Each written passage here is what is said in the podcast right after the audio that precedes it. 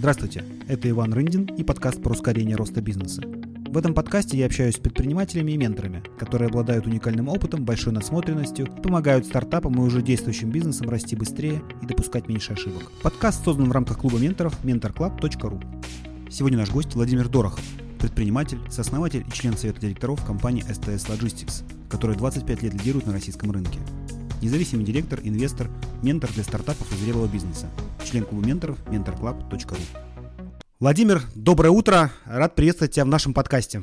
Иван, привет. Рад видеть и слышать. У меня есть классический вопрос. Я думаю, что ты к нему готов. Расскажи, пожалуйста, кто такой Владимир Дорохов? Спасибо за такой неожиданный вопрос. Э, ну, что я могу рассказать о себе? Ну, в первую очередь, конечно, то, что обо мне знают. Я в логистике с 97 -го года. И поэтому практически все мои э, окружающие э, знакомые, э, все знают меня как представителя логистической области. Но сразу хочу сказать, я в последнее время постоянно расширяю свои компетенции и пытаюсь выйти из этих рамок и показать себя несколько шире. Но то, что касается самой логистики, я создал логистическую компанию полного цикла, а, с оборотом 3,5 ярда. Как называется компания? Компания называется STS Logistics. Это, не побоюсь сказать, лидер российского логистического рынка с основателями российского происхождения. Вот. Сейчас, наверное, картина будет меняться, и э, дела пойдут еще лучше. Персонал э, в компании э, доходил там, до тысячи человек. И в силу своих профессиональных услуг я всегда старался погрузиться а, конечно, с разной степенью возможностей в бизнесы наших клиентов. Учитывая, что логистика обслуживает практически все бизнесы, а, я достаточно много посмотрел. А, я лично прошел через два МНЭ. Помимо логистики у меня было три собственных стартапчика. Э, из которых э, успешно реализовался один по энергоэффективности.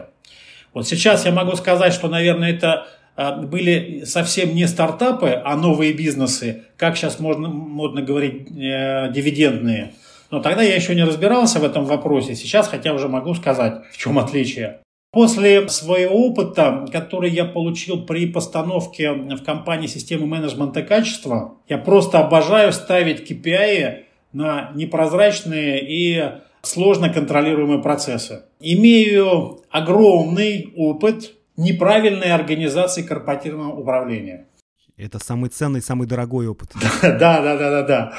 Кроме этого, я являюсь независимым директором. Побывал независимым директором и председателем совета директоров в ряде госкомпаний. Э, в настоящее время я ментор Практикую свою деятельность э, в рамках Сколково и многих других организаций, связанных с этими вопросами. Консультирую ряд действующих бизнесов. Ну, а еще я член клуба менторов и член ассоциации профессиональных директоров. Круто, круто. Мы с тобой последовательно поговорим, наверное, про большинство тех прекрасных направлений, которыми ты занимаешься. Э, но прежде всего такой, давай несколько отраслевой, наверное, небольшой разговор того проведем, да, в целом про логистику. Тема очень интересная для большинства людей, которые занимаются бизнесами, ну, достаточно серьезно. Действительно, ты правильно сказал, логистика является неотъемлемой частью, ну, многих бизнесов. Я, ну, не знаю, цифра тебе виднее, да, но я думаю, что большинство бизнесов так или иначе как-то связано либо с перевозками, либо со складированием, либо там с транспортом и так далее. Я больше скажу, не большинство, а сто процентов. Определи, пожалуйста, вообще, что такое логистика в современном мире? Вот. Логистика, э, с одной стороны, это э, очень важная составляющая любого бизнеса. То есть, если вы занимаетесь торговлей, занимаетесь производством, и при этом у вас не хватает каких-то частей для организации этого процесса, во всем виновата будет логистика. С одной стороны, логистика, она достаточно важная составляющая, с другой стороны, очень часто ее не, недооценивают. А с третьей стороны, ну если что-то случись, чаще всего виноваты кто? Логисты.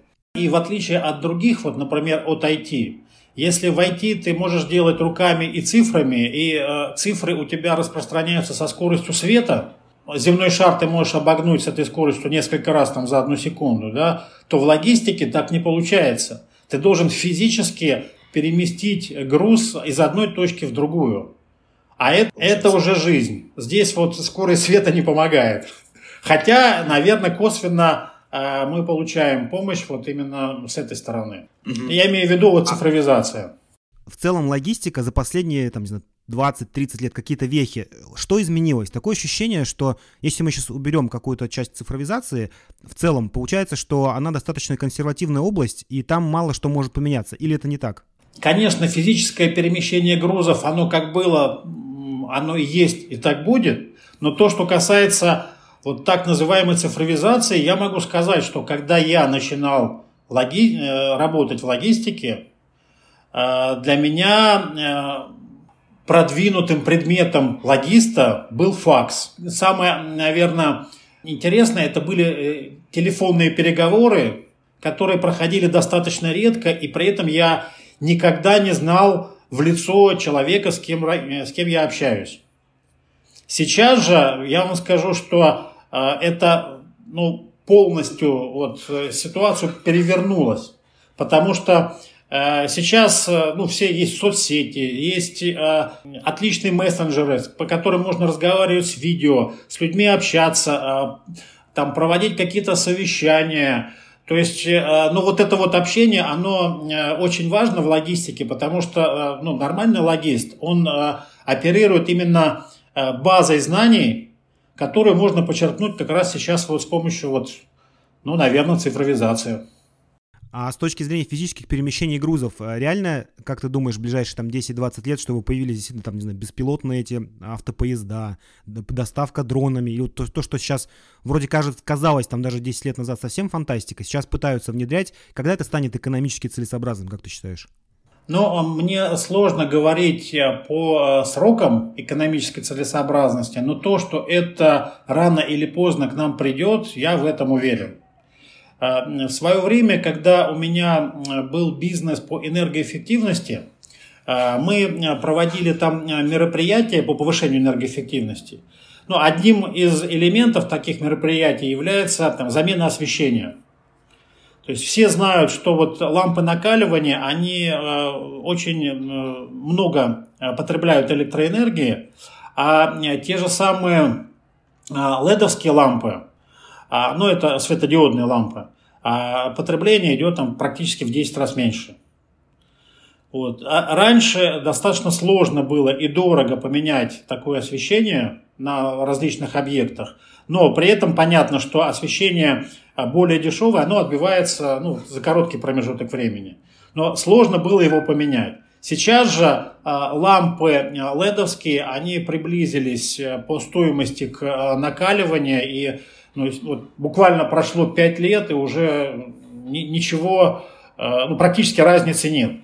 Поэтому, я думаю, то же самое будет и по каким-то беспилотным летательным аппаратам. Сейчас я, э, у меня есть, кстати, один менти с БПЛА, вот. И я достаточно глубоко погружен в эту тему сейчас, и я понимаю, что вот это будущее не за горами.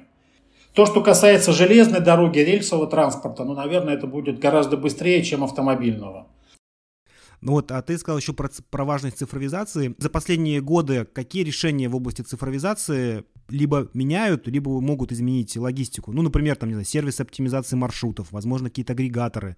Ну, а ты правильно говоришь, то, что э, цифровизация достаточно важна, вот я, я бы сказал, что в логистике она идет э, достаточно быстрыми темпами, но не семимильными шагами. Да, отличие э, логистики, опять же, от других, э, от другого бизнеса, это то, что э, здесь необходимо именно физическое перемещение товара. Вот, во-первых. Во-вторых, э, здесь в логистике есть ну, какие-то трансграничные э, проблемы, которые не дают организации вот этого вот э, блокчейн-технологии, когда идет беспрерывность процесса, и ты понимаешь, кто отправил, кто купил, кто доставил и так далее. К сожалению, пока что вот такие вот э, пограничные ограничения и нежелание различных стран сотрудничать друг с другом, Это вот, наверное, является основной проблемой, почему вот сквозная цифровизация в логистике не распространяется. Предположим, там российская таможня не желает обмениваться данными там, там, с морскими перевозчиками. Если те готовы что-то предоставлять, то таможня нет. Здесь э, важно доверие. доверие. Когда вот доверия нет, э, возникают вот эти сложности, что э, информация не обменивается. Когда информация не обменивается, возникают проблемы вот для того, чтобы полностью отслеживать товар. Но тем не менее, я скажу, что в России самые быстрые продвижки по вот этой вот цифровизации. У нас есть уже, уже цифровизация транспортных документов. Это касается автомобильного транспорта. Законодательно у нас а, по э, стратегии, а, по транспортной стратегии Российской Федерации мы до 30 года должны полностью перейти на цифру в плане документа оборота. Это достаточно важно, и кроме всего прочего, это еще и, экон, и, и экономит затрат. В свое время мы считали количество затрат на бумагу и были просто поражены, сколько уходит в месяц там, у большой компании на то, что ты э, плодишь документы, потом их э, доставляешь, потом их хранишь, а потом их еще и уничтожаешь. Все это деньги. Правильно понимаю, что в России логистика и оптимизация, и логистики более актуальна даже, чем, допустим, в Европе, так как гигантские расстояния и, и большие затраты, условно, на логистику.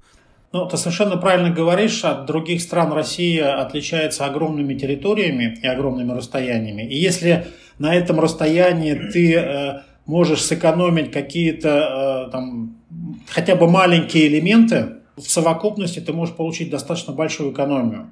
В этом плане мне нравятся японцы. Я раньше на заре э, своей логистической юности работал в японской компании. Нация сильна тем, что они постоянно работают по правилам, и эти правила соблюдают. У них есть э, даже специальные люди, которые отвечают за качество. И вот эти вот маленькими шагами э, они идут к постоянному улучшению. Предположим, у нас был клиент Камацу, у которых есть специальный инженер, который ездит по всем рудникам, по строительным площадкам и постоянно спрашивает о водителей, у инженеров, что можно было бы улучшить в технике.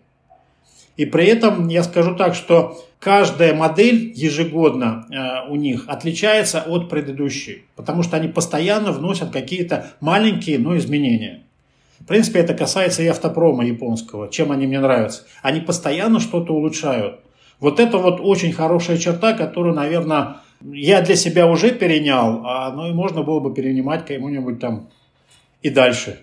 А как ты думаешь, э, вообще, в принципе, если посмотреть, посмотреть там на много лет вперед, э, возможно ли, что рынок логистики, я так понимаю, ограничение как раз в том, что в физическом перемещении грузов, но ведь это ограничение теоретически для, для некоторого количества там, товаров можно убрать, производя их прямо на месте, условно, в каком-то неком распределительном центре, да, то есть по технологии. Эти там 3D-принтеры, возможно, еще какие-то технологии придут к тому, что, в принципе, может ли прийти человечество к тому, что такого размера перемещений грузов по всему миру не будет необходимости в этом? Слушай, ну ты мне предлагаешь прямо э, уничтожить логистику на корню, и думаю, что я, я это подтвержу. Что, я думаю, что ближайшее, мое ощущение, что в ближайшие лет 30-40 этого не произойдет. Я к тому, что если помечтать и подумать, возможно ли, что просто роль логистики немножко изменится, да, то в том числе и она станет более, еще более цифровой. Ну, вполне может быть, но я хотел бы привести другой пример на это.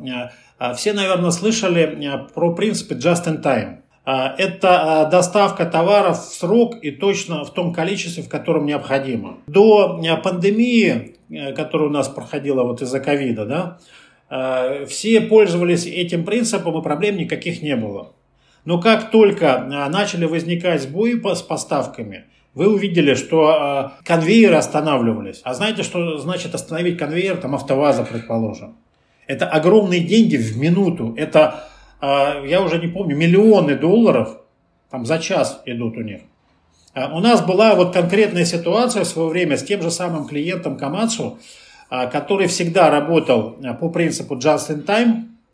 Они, у них был свой причал в Японии, вернее, есть свой причал в Японии, на который они ставят свое, свои изделия и которые тут же вывозят. И в свое время на Дальнем Востоке достаточно долго бушевал циклон, и мы не могли э, вывести экскаватора. У нас была заказана судовая партия экскаваторов. Тогда мы закупали очень много экскаваторов. Скорее всего, это была компания «Сургутнефтегаз». Вот. И была задержка. Эти экскаваторы скопились на причале таким образом, что а, японцы уже начали кричать и там высказывать различные СОС-сообщения, потому что уже им некуда было выставлять произведенную технику. Как знаешь, вот в сказке «Горшочек не вари». Вроде как все классно, все хорошо работает, но когда возникает маленький черный лебедь, все идет, как говорится, наперекосяк. И вот здесь нужно быть осторожным с такими оптимизациями. Всегда необходимо иметь ну, какое-то резервирование, какие-то пути обхода. Я как логист вот точно могу сказать, что это никогда не помешает. Давай тогда двинемся внутрь процесса. Какие самые большие сложности внутри компании, вот в твоей компании существуют, особенно когда крупная компания? И чем, может быть, отличается работа там, руководителем компании логистической от других отраслей? Есть какие-то, какая-то специфика? Хороший вопрос. В чем отличается? Во всем. А, а, ну, дело в том, что логисту очень важно понимать э, суть вопросов, которые ты решаешь. И вот моя любимая поговорка, которую я всем сотрудникам говорю, а, клиенту надо дать не то, что он хочет, а то, что ему нужно. А, и очень часто к нам приходят клиенты и там нам начинают рассказывать, тут, как бы он хотел решить тот или иной вопрос. Я всегда говорю, ребята, не надо нам рассказывать, а, как это решить, мы в этом деле профессионалы. Мы вам сами расскажем варианты, а вы уже выберете что дешевле, что быстрее, там еще какие-то моменты. И вот для того, чтобы э, иметь такие позиции и общаться с клиентом вот таким образом, ты должен знать досконально все нюансы, все нюансы работы. Ты должен э, побывать в порту, посмотреть э, там детали погрузки контейнеров, Почему, ты должен знать, почему там специализированный контейнеровоз грузится быстрее там обычного. Чем отличается балкерная погрузка от там, погрузки там, контейнерами? Ты должен понимать, чем отличается насыпь там, от там, бигбэгов и так далее. И все эти нюансы у тебя должны быть в голове. Для того, чтобы это было, ты должен сам лично хотя бы раз увидеть, как это делается своими глазами. Теоретически это никогда не объяснить. И э, в свое время даже э, мы в компании делали э, такую практику для сотрудников. Мы отправляли их в порты для работы где-то месяц. Когда человек, сотрудник, поработает в порту месяц, посмотрит, как это делается, как оформляются документы, какие возникают нюансы с железнодорожными станциями, там на стыке порт-станция, Э, какие проблемы возникают при вывозе контейнера, какие сложности при погрузке, почему э, ты должен знать, сколько палет вмещается там в каждый контейнер и так далее. И когда человек на практике это понимает, вот, э, он относится к своей работе совершенно по-другому. Угу. А, но смотри, получается, что несмотря на то, что у тебя уже тысяча человек в компании, ты как руководитель компании должен постоянно держать руку на пульсе, что там вообще, какие нюансы, условно, на земле постоянно происходят. Или в какой-то момент ты все-таки отрываешься от такой операционки. Я сейчас не говорю про выход из операционного управления компании, а скорее от конкретных процессов. До какого уровня, условно, это продолжает быть важным, а где тебе уже процессы управления компанией в целом больше занимают, чем там, близость к клиенту? Или такое никогда не происходит? Ну, во-первых, я хотел поправить, я не руководитель компании, я являюсь сейчас членом совета директоров компании. В операционке я не участвую. У нас есть э, там свой генеральный директор, вот, он э, вот как раз этими вопросами занимается.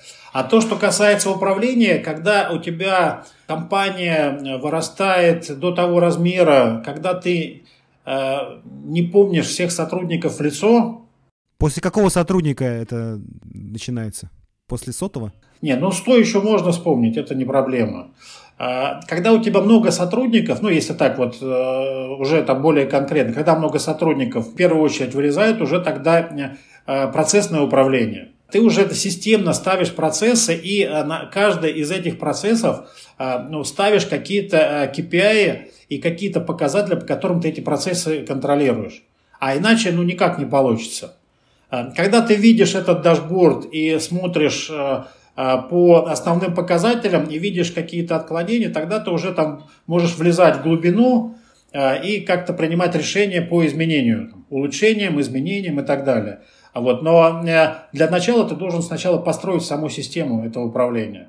В этом плане мне очень нравится система менеджмента качества, а, которая вот прямо в свое время перевернула а, мое мировоззрение, и я понял, каким образом можно контролировать именно сверху всю компанию. Это очень важный элемент, когда ты не влезаешь в сами процессы, да, а просто э, смотришь цифры, которые должны быть верными, конечно. Сначала нужно настроить, во-первых, правильный процесс, правильно его оцифровать, а дальше уже вот эти цифры э, контролировать. Ну, только, только так можно управлять большой компанией. А, я скажу так, что у нас а, там в STS Logistics достаточно много а, необычных коэффициентов, которые мы, мы меряем эффективность работы. Можешь привести пример какой-нибудь? Ну, например, у нас есть склады, на которых мы используем аутсорсинговый персонал. Понятно, что работа складов, она имеет переменную величину, то есть сезонность какая-то, там время суток и так далее. И э, ты должен достаточно гибко подходить к привлечению сотрудников. Всех сотрудников э, полностью на зарплате в штате ты не можешь держать, потому что ты не можешь ими э, закрыть и вот эти вот колебания, или же они будут неэффективными. То есть и для того, чтобы такие вещи компенсировать, мы нанимаем аутсорс. Были у нас куча вариантов, как посчитать необходимость сотрудников в зависимости от количества операций, там количество сотрудников, затраты и так далее. Вот. Это, скажем так, вопросы расчетов, но когда ты сверху контролируешь, ты должен понимать, сколько ты заработал вот этих операций и какие затраты ты понес. Затраты здесь в основном это как раз вот привлечение аутсорса. И мы долго думали над этим вопросом. Я предложил сделать коэффициент, а, так называемый HM. Не буду расшифровывать его, но первая буква это а, human. Это соотношение а, затраты фот к прибыли. Ну, не фот, а затрат на персонал к прибыли. И когда ты смотришь, насколько эффективно работает начальник склада по привлечению сотрудников, ты вот э, контролируешь этот коэффициент, у каждого склада, кстати, он свой, то есть мы его пронормировали. Каждый начальник склада должен смотреть за вот этой планкой. Все это достаточно просто и наглядно можно увидеть. Но это, но это просто, когда ты уже знаешь, э, что ты хочешь получить в результате, и поэтому способен придумывать коэффициенты, наверное, это как раз одна из э, таких ролей руководителя, который глубоко понимает все процессы и что он хочет получить в результате. Я, я бы поправил, Иван, я поправил. Это а, а, результат работы руководителя, которому надоело влезать в операционку и который хочет все-таки поставить какой-то коэффициент и его контролировать. Да, это к этому мы сейчас вернемся. А, нас слушают э, люди, у которых разные бизнесы по размеру. Там и стартапы, и малый бизнес, и средний бизнес. У тебя компания уже большая, по формальным признакам это, наверное, либо средний, либо уже крупный бизнес. Рассказать про этапы того, какие моменты ты понимал, что твой бизнес вырос? Может быть, это в людях, может быть, это в количестве денег, либо в каких-то процессах, либо в приобретении какого-то, там, не знаю, э, недвижимости. Как ты понял, вот следующий этап у компании. Сколько у компании было этапов, и как ты понимал, что все, я перешел на следующий этап? Первый важный этап у нас был, это этап э, первого M&A, когда э, к нам в капитал вошла американская компания, с деньгами и влили в нас а, больше 20 миллионов. А сколько было человек в компании или там какой оборот был у компании в этот момент? И сколько лет с, мом- с момента основания прошло? Ну, нам было э, около 10 лет. Вот. А оборот сейчас на скидку не могу сказать, но мы уже достаточно хорошо себя чувствовали.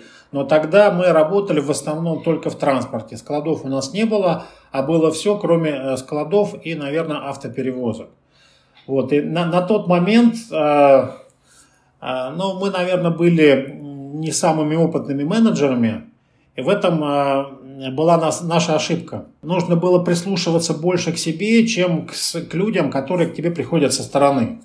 Э, у нас пришел э, просто портфельный инвестор, который не особо вникал в бизнес, но пытался сделать так, как ну, он считал, ну, делают все.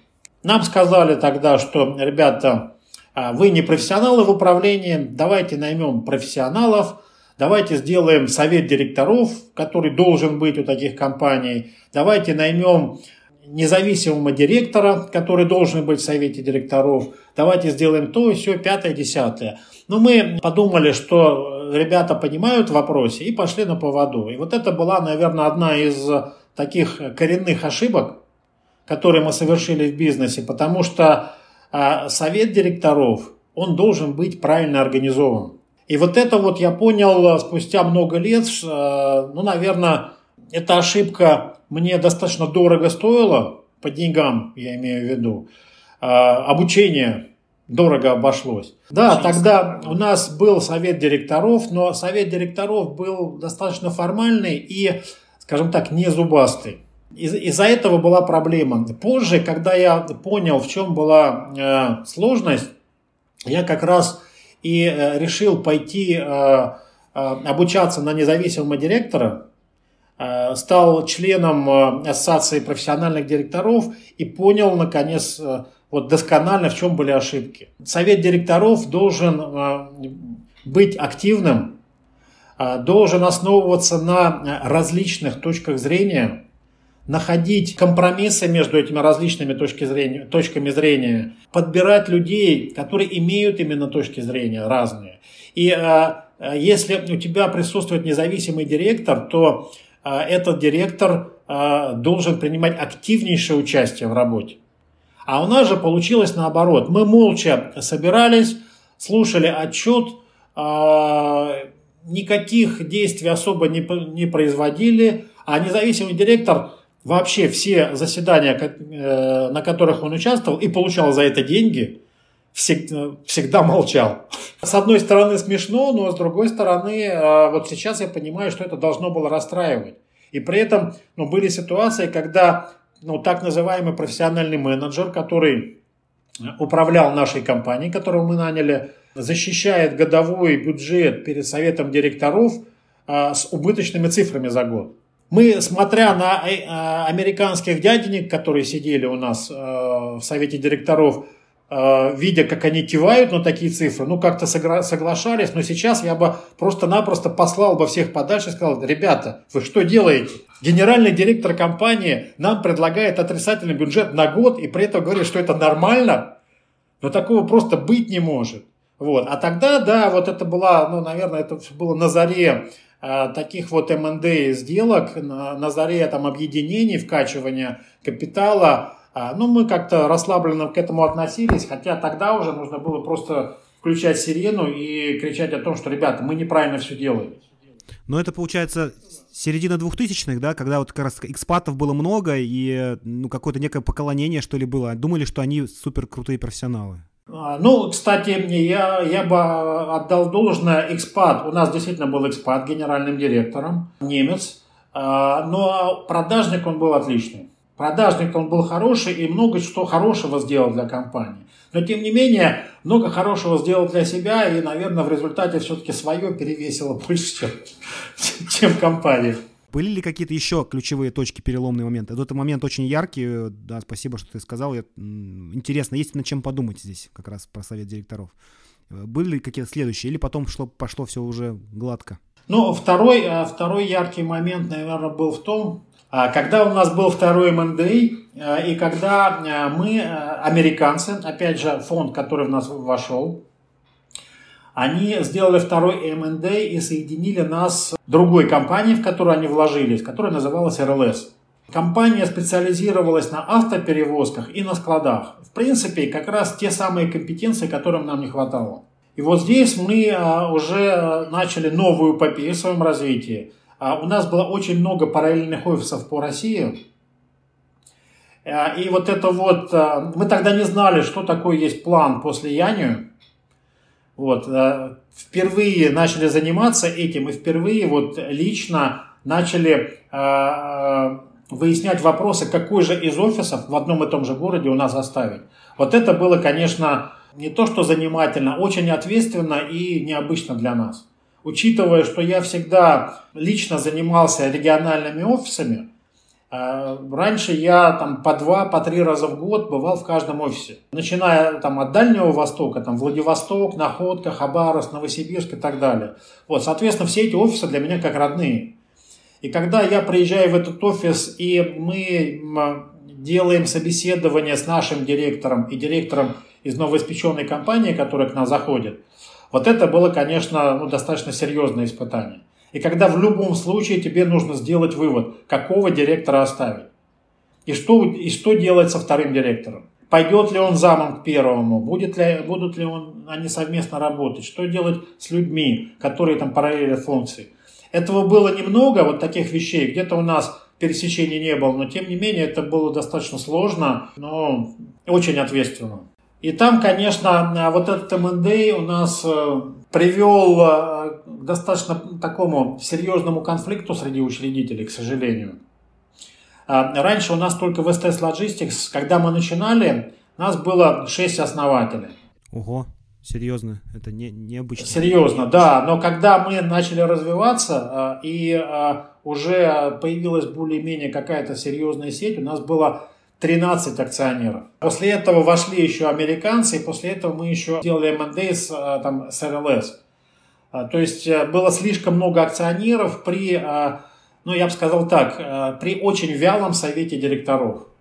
И совет директоров, к сожалению, не удержал вот это все вот в рамках, и у нас часть акционеров вышла из компании. Сейчас, на текущий момент, у нас всего 4 акционера, Каждый, конечно, на вот этих МНД что-то заработал. Скажем так, вот какой-то суперсинергетический эффект, наверное, у нас не получился. И я считаю, что не получился по двум причинам. Во-первых, потому что мы доверялись наемному, в кавычках, профессиональному менеджменту, а, который э, все-таки, э, наверное, больше думает о себе, чем нам о компании. И второй момент, что вот этот э, профессиональный менеджмент, его нужно контролировать через совет директоров. То есть, наверное, это более важно. Если ты хочешь уйти из операционки, у тебя должен быть доверенный, конечно, SEO, но самое главное и гораздо важнее, это у тебя должен быть нормальный совет директоров, который реально контролирует SEO, а, который реально ставит ему задачи, проверяет выполнение и смотрит за всеми там элементами. Правильно я услышал, что ты считаешь, что наемный менеджер никогда не сможет думать как акционер? То есть просто потому, из силы своей роли, позиции, при определенных обстоятельствах, не знаю, опционе, либо выделении ему какой-то доли, это может измениться. У меня не было опыта с опционами. Наверное, это хороший вопрос с твоей стороны, потому что опционы, возможно, повернут каким-то образом мышление директора, но в целом э, я вижу так, что любой наемный менеджер, он э, склонен э, думать о компании только в какой-то ближайшей перспективе, насколько ему интересно. Э, в большинстве своем это год, когда он может получить там KPI и бонусы. Получив свои KPI, то есть разово сделав там какую-то работу, дальше ему не особо важно, что будет с компанией. К сожалению, я часто с этим встречался, причем не только по своей компании. У нас был в свое время клиент, очень крупный клиент, э, один из первых сотовых операторов. Не буду говорить название. Мы с ними делали огромную работу по установке э, сети сотовой связи по России. Тогда еще никто не знал, как это делать, что делать. Доходило до того, что мы соты э, на каких-то высоких местах ставили с помощью вертолета. То есть вот такие расходы шли. Компания задолжала нам огромные деньги, и при этом почему-то они не хотели их выплачивать и подписывать. Мы долго били с ними, там угрожали судом, а, там а, тогда это еще было не очень обычно для нас судебное разбирательство. Другие аргументы какие-то приводили, там говорили о том, что мы в СМИ как-то опубликуем, но ребята не платили и не подписывали документы. А потом выяснилось, все очень просто. Ребята, мы вам платить не можем, пока вот сейчас у нас пройдет период, когда мы его закроем, нам начислят бонусы, а потом мы все вам подпишем. Класс, я, да, я что-то подобное подозревал, да, что... а потом уже, потому что следующий год работать нам не будет смысла, так как бонусов мы не увидим, так как мы им отдадим все наши долги. Да, совершенно верно. И вот этот, этот принцип, наверное, в основном наемных менеджеров. И при этом а, здесь вот очень важно, вот архиважно ставить правильные KPI. Понятно, что это не так просто ставить KPI для директора, но здесь нужно учитывать, во-первых, там все объективные обстоятельства и самое главное перспективу. Как это повлияет на там, дальнейшее развитие компании? Потому что директор получил свой бонус и ушел через год. Точно такие же ситуации у нас были, когда мы э, заключали договоры тоже с крупным ритейлом, с, со многими компаниями из ритейла, которые э, сам, э, у которых самый главный критерий выбора подрядчика был это дешевизна. И тогда мы сами видели, что э, с дешевизной вы, выигрывают черные компании, которые не платят э, налоги. По налогам э, срок исковой давности 3 года. То есть через 3 года э, налоговые 99% что придет и потребует компенсацию НДС, других налогов и так далее.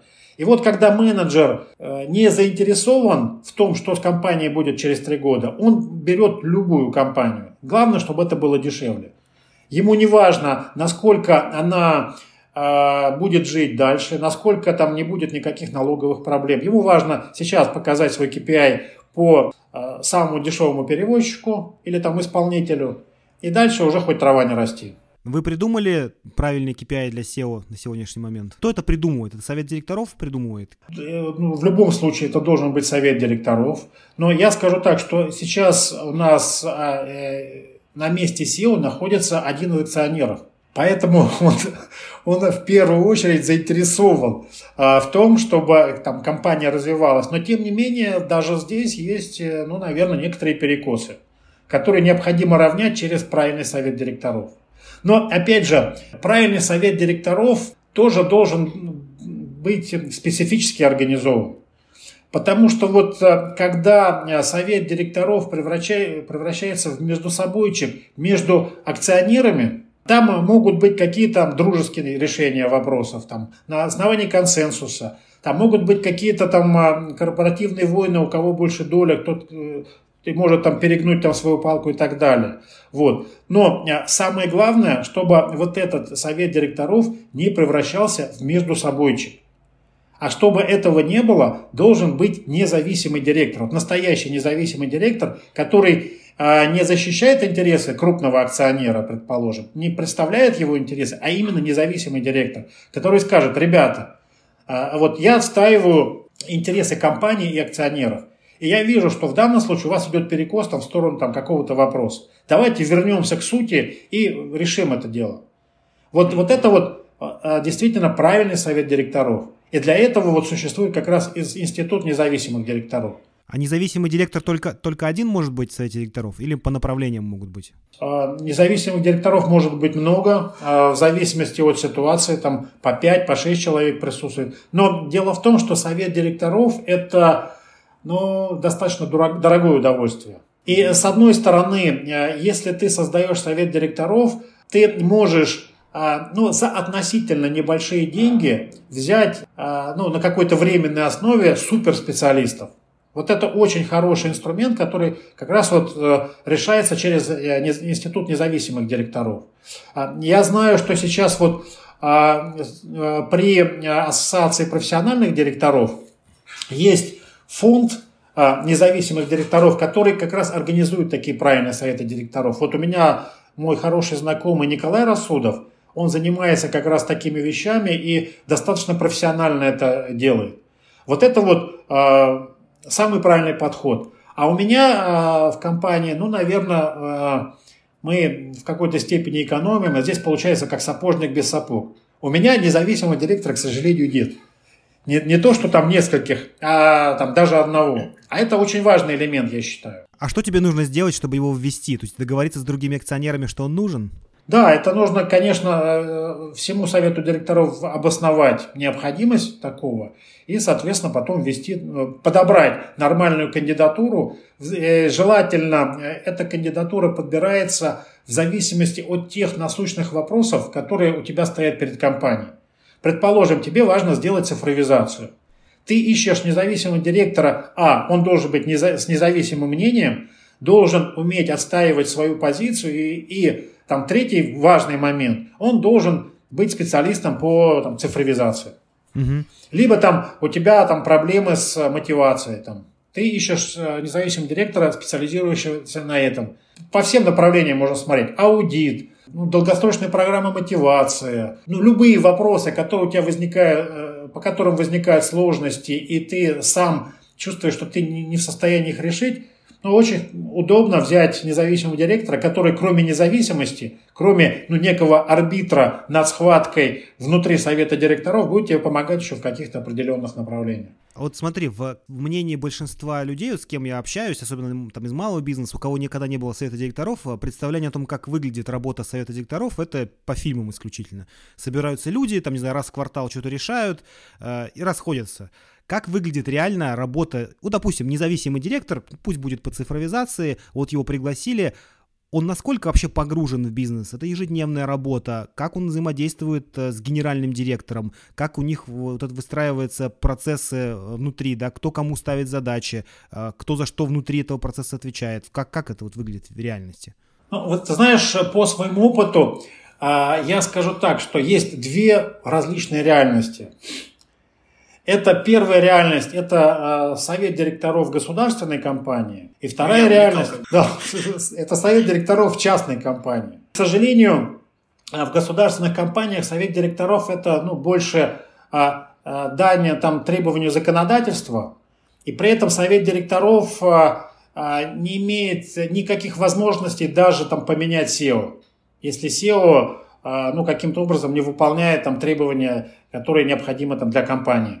Я, когда заходил в государств... государственные советы директоров, э, ну, как это обычно, э, у молодого директора всегда есть амбиции все перевернуть. И когда ты сталкиваешься с, э, со стеной бюрократизма, ты понимаешь, что ну, не все так просто в жизни, ну и начинаешь понимать коллег, которые давно сидят в совете директоров и ничего не делают. Вот. А что касается э, коммерческого э, совета директоров, здесь все совершенно по-другому.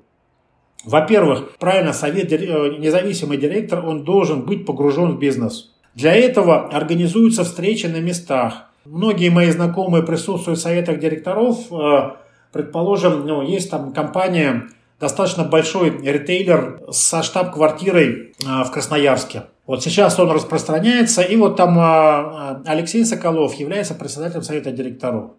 Так вот, у них специально организуются а, мероприятия, чтобы э, члены совета директоров посетили склад, посетили магазины, посмотрели, в чем проблемы. И самое главное, э, независимый директор, он должен получать информацию из различных источников.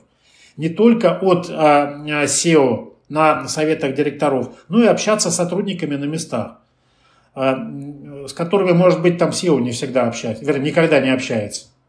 И когда ты понимаешь картину со всех сторон, ты более глубоко принимаешь решение, потому что ну, независимый директор, он должен отстаивать э, интересы всех стейкхолдеров. Это и сотрудники, это и компания, это и собственники. То есть, когда ты э, принимаешься за решение каких-то вопросов, ты должен понимать картину со всех сторон. Только так вот независимый директор может нормально выполнять свой функционал. Ну, то есть у самого независимого директора тоже есть какие-то KPI, которые совет директоров ему назначает? Или как? То есть как выглядит эффективность? Как он понимает, что независимый директор эффективно поработал? О, ты затронул очень а, тонкую грань. Эта а, грань называется а, оценка эффективности деятельности совета директоров. Вот, слушай, я, здесь сломано, сломано столько копий, как правильно это оценить. Но, э, понимаешь, здесь есть э, ну, различные, э, ну, есть промежуточные KPI, а есть конечные KPI. В принципе, в основном все нацелены на конечные KPI. Это а, а, достижение главной стратегической цели компании в течение каких-то там, там, там 5-10 лет. А, не все независимые директоры могут продержаться в совете директоров такое количество времени, но тем не менее очень важно понимать, как компания не выполнила план продаж там, в текущего года, да, а как она выполняет стратегическую цель там, на 3, там, на 5, там, на 10 лет вперед. Сейчас у нас в России, наверное, сложно говорить о таком десятилетнем или пятилетнем периоде.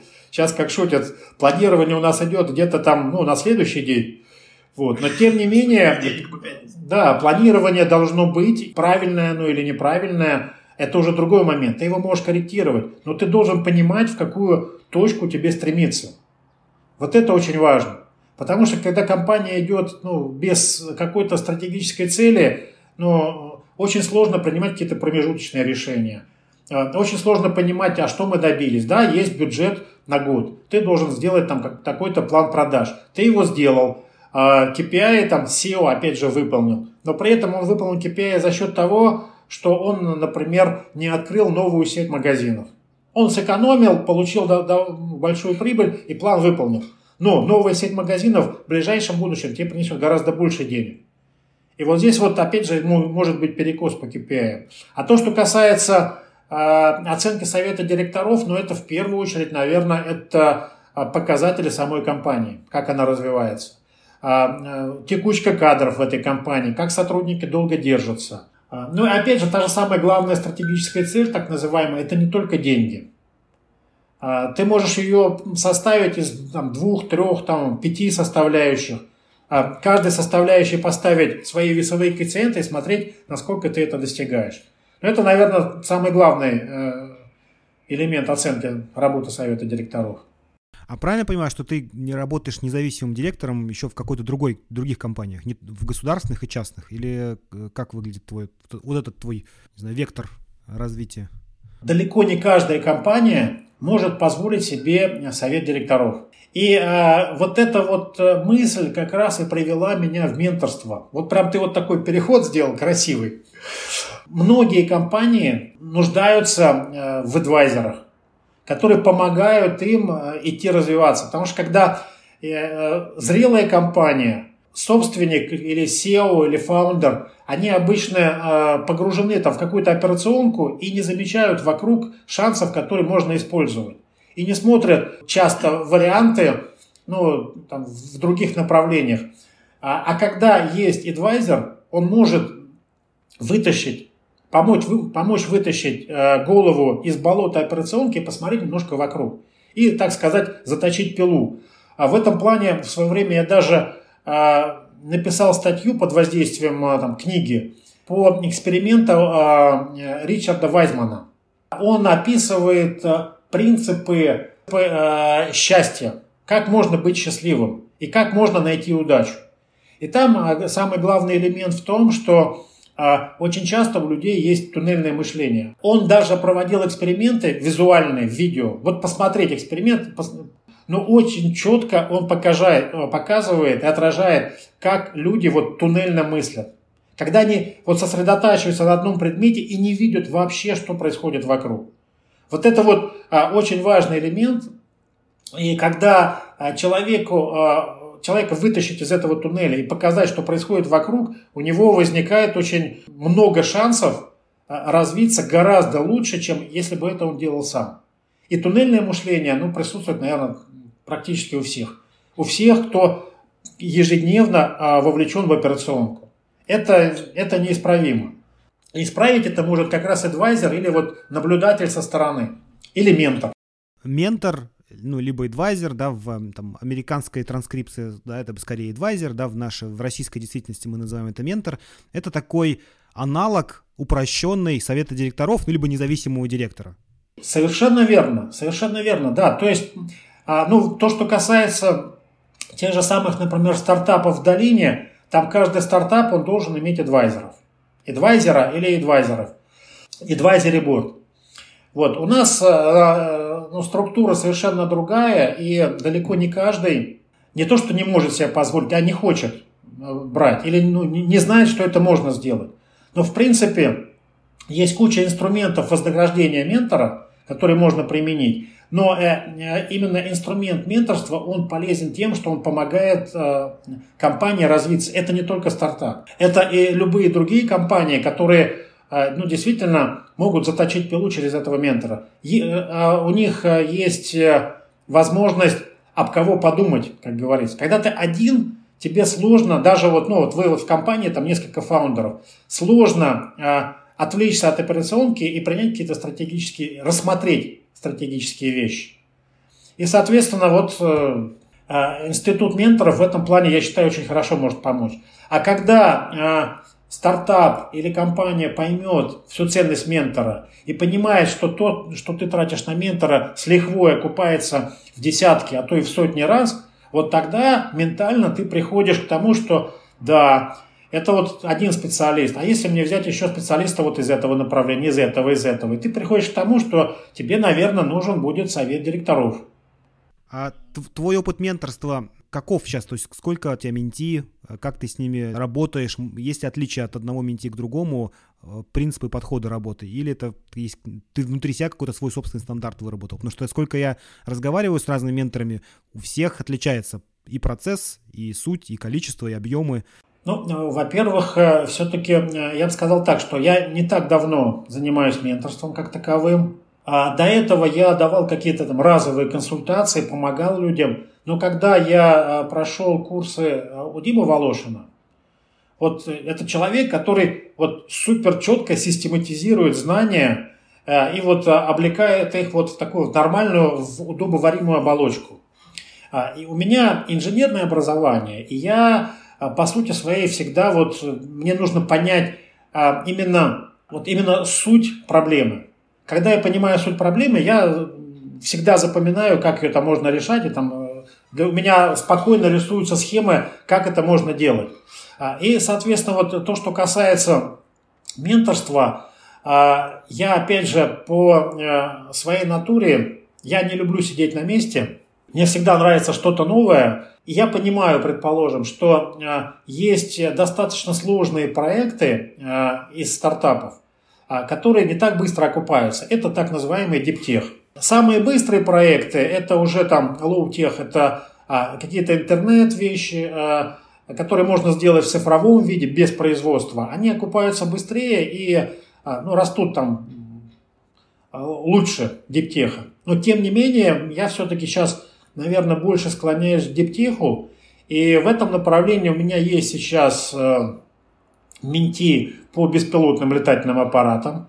А, очень интересная тема, которую я уже раньше упоминал. Но тем не менее, вот мне интересно погружаться в нее. Наверное, есть там очень хорошие э, перспективы. Но там не так все просто на этом рынке. Вообще с изобретателями э, работать нелегко. В свое время коллеги из нашего клуба менторов а, говорили а, про разные нюансы работы с изобретателями. В принципе, а, предприниматель и изобретатель – это совершенно разные головы. И объединить вот эти вещи в одну голову практически невозможно. И а, здесь вот как раз вот изобретателю нужен человек, который поможет ему коммерциализировать эту идею и протолкнуть для того, чтобы получить инвестиции и развить производство. Но если есть еще и ну, какие-то другие интересные направления, я берусь за интересные проекты. Вот у меня сейчас есть другой менти по проекту а, дистанционного обучения и получения водительских прав. А, обучение вождению на примере э, Uber. Вот, тоже интересная тема, хотя это не совсем диптех. Мы с ним работаем над развитием, но сейчас э, ситуация такова, что а, на пресиде далеко не каждый э, хочет или готов входить в компанию. Да, я понимаю, риски сейчас никто не хочет рассматривать, но тем не менее это достаточно сложно. Вот. А, кстати, я бы сказал так, что инструменты вхождения на пресид а, на государственном уровне у нас тоже есть. И я э, вот очень часто предлагаю им пользоваться. Ну, то есть э, получается, что ты там выборочно э, работаешь с теми проектами, которые тебе интересны с точки зрения там технологии, массовой менторской истории, пока у тебя не сформировалось, ты сейчас внутри себя ищешь еще как ментор, то есть сколько потенциально проектов ты готов взять для себя? И вообще ты думаешь о масштабировании этой деятельности? Для чего ты ею занимаешься, этой деятельностью? О, хороший вопрос. Для чего?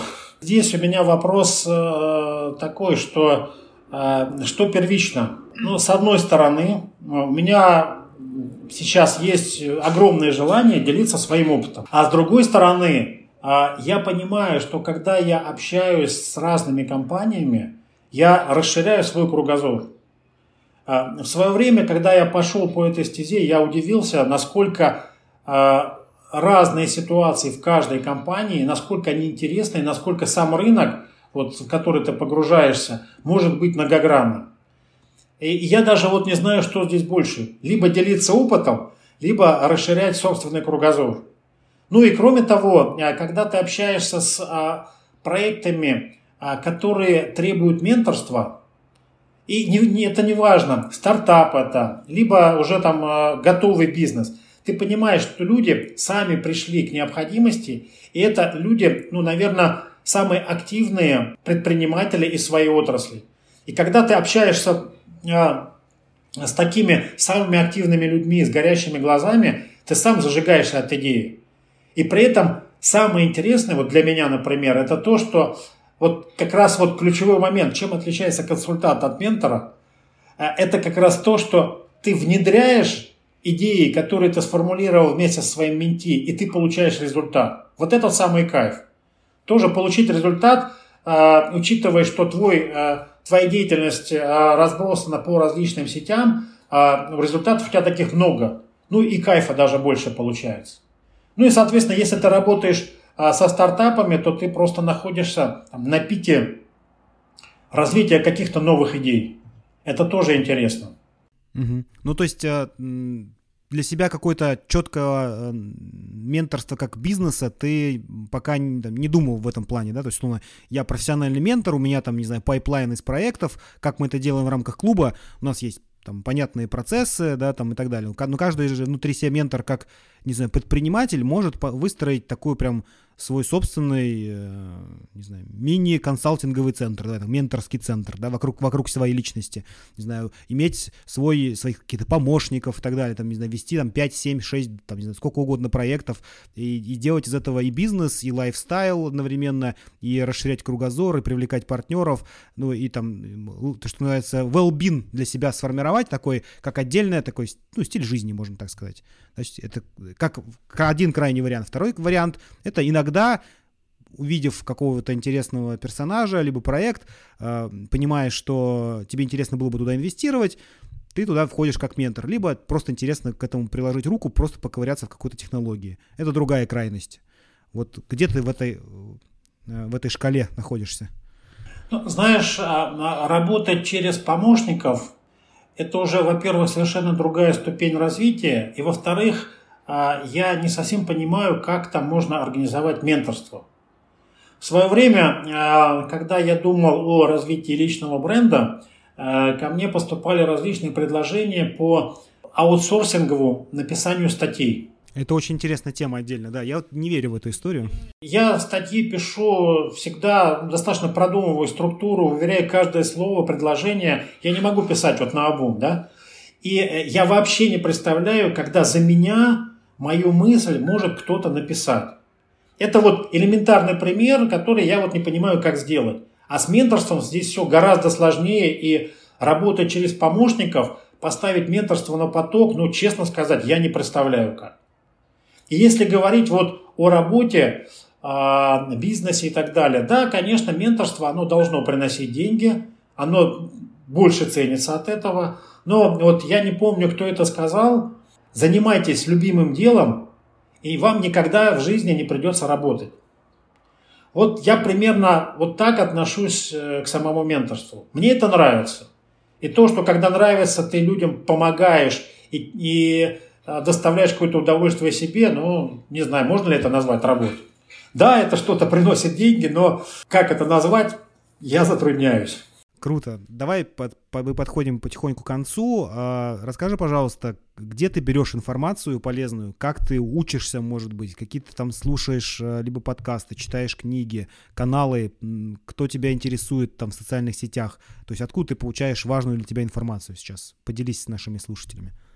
Хороший вопрос. То, что касается подкастов, я вот без всякой рекламы могу сказать, что я слушаю всегда подкасты, э, которые э, у нас идут от тебя, э, с нашими членами клуба менторов, потому что каждый из членов клуба менторов это вот это алмаз бизнеса, от которого можно черпать очень много интересного и полезного. Вот, вот это действительно очень интересно, правда. Вот это вот без рекламы. То, что касается обучения, я постоянно обучаюсь и самостоятельно. В свое время я прошел и курсы трекеров, и курсы менторов. Вот. Регулярно какие-то новые курсы для себя интересные посещаю. Сейчас я учусь даже в венчурной академии. Прошел первый этап отбора и вошел в первую сотню лучших представителей инвестиционного бизнеса. Круто, круто, поздравляю. Топ-100, это хорошо. Да, при, при этом, а, ну, как сказать, а, ну, человек обучается всегда, главное это не переборщить. Вот, надо не только обучаться, но и отдавать а, свои знания, которые ты получаешь. Вот, что-то ты в голове у себя систематизируешь, и можешь уже немножко в лучшем, в ускоренном виде передать. Вот. Я читаю книги, очень много интересных книг сейчас по менеджменту, по стартапам, а, по жизни и так далее. Вот для себя недавно открыл э, там нюансы каздела. Если раньше э, каким-то одним э, вопросом занимались, то сейчас вот я, прочитав, например, те же самые книги, понял, что на практике это совершенно по-другому. И когда ты это применяешь, вот ты понимаешь, вот в чем сила хорошей книги. Ну и немаловажный элемент я вот очень часто провожу какие-то обучения, семинары, а, конференции там, а, со студентами, там, с коллегами. И вот здесь я бы хотел сказать, что когда ты готовишься к какому-то семинару, ты еще раз укладываешь по полочкам свои знания, их систематизируешь для того, чтобы их представить в доступном виде. И это тоже своего, своего рода обучение. Как э, сказал один преподаватель, не могу вспомнить фамилию, но если ты хочешь разобраться в каком-то предмете, начни его преподавать. Пока готовился, сам понял, что же я хочу рассказать. Да, да, да, да совершенно верно. Вот, если ты, э, у тебя есть элементы практики и теории, ты это соединяешь и доводишь людям в доступном виде, ты сам э, дополнительно обучаешься. Ну и последний вопрос у меня. А как ты все успеваешь? Как вообще, может быть, выглядит твой рабочий день? Либо какие-то лайфхаки так, чтобы ты успевал максимально много из того, что ты хочешь реализовать? Ой, по поводу того, э, все ли я успеваю, я скажу, что нет. У меня достаточно плотный график работы э, с точностью там, до получаса. Я планирую там за месяц, там, недели за три, там, какие-то там серьезные мероприятия, где нужно отсутствовать. И если мне предлагают там завтра куда-то пойти, очень часто у меня это не получается. В первую очередь, конечно, это, наверное, все-таки календарь. А, какие-то вопросы я успеваю, какие-то не успеваю. Ну, здесь ты ставишь просто приоритетность, то, что нужно сделать в первую очередь. Но в этом плане мне нравится Оскар Хартман. Вот я просто поражен, как человек вот действительно успевает все. Он успевает и на Камчатке побывать, и в Штаты слетать, и поприсутствовать на пяти советах директоров, а, и еще там книгу свою написать, и еще и бизнес вести. Ну вот здесь нужно, наверное, только поучиться, как э, люди это все успевают. Вот я, например, пока что такому, наверное, все-таки а не может научился. быть, он просто грамотно излагает это в социальных сетях? А, и тоже много чего не успевает. Ты хочешь сказать это как в анекдоте? Ну и вы рассказываете, да? Да-да-да. Ну, это гипотеза, я на нее требует проверки, хотя может просто на подумать, что... Ну, я не встречал человека, который успевает все, что хочет, ни разу. Но при этом у каждого свои какие-то нюансы, и мне кажется, важная вещь, которую я сказал – расстав... расстановка приоритетов, она решает. Потому что когда ты выполняешь в первую очередь то, что действительно для тебя важно, у тебя нет ощущения, что жизнь проходит зря. Вот. А если ты сделал все, что угодно, кроме того, что хотел, э, вроде как и сделал много всего, но в итоге ты не удовлетворен собственным там, временем, которое ты провел, и результатами, которые ты получил. Хочу только тебя поблагодарить. Спасибо тебе большое, что ты пришел к нам в подкаст. Э, на мой взгляд, было очень интересно. Мне интересно было послушать и про логистику, и про советы директоров, и про менторство. В общем, спасибо тебе большое. Было очень приятно пообщаться. Спасибо, что пригласил. Ну и встретимся еще на полях менторства. Это был подкаст про ускорение роста бизнеса, где предприниматели и менторы делятся со слушателями своим жизненным и бизнес-опытом. Подкаст создан в рамках клуба менторов mentorclub.ru. Услышимся в следующих выпусках.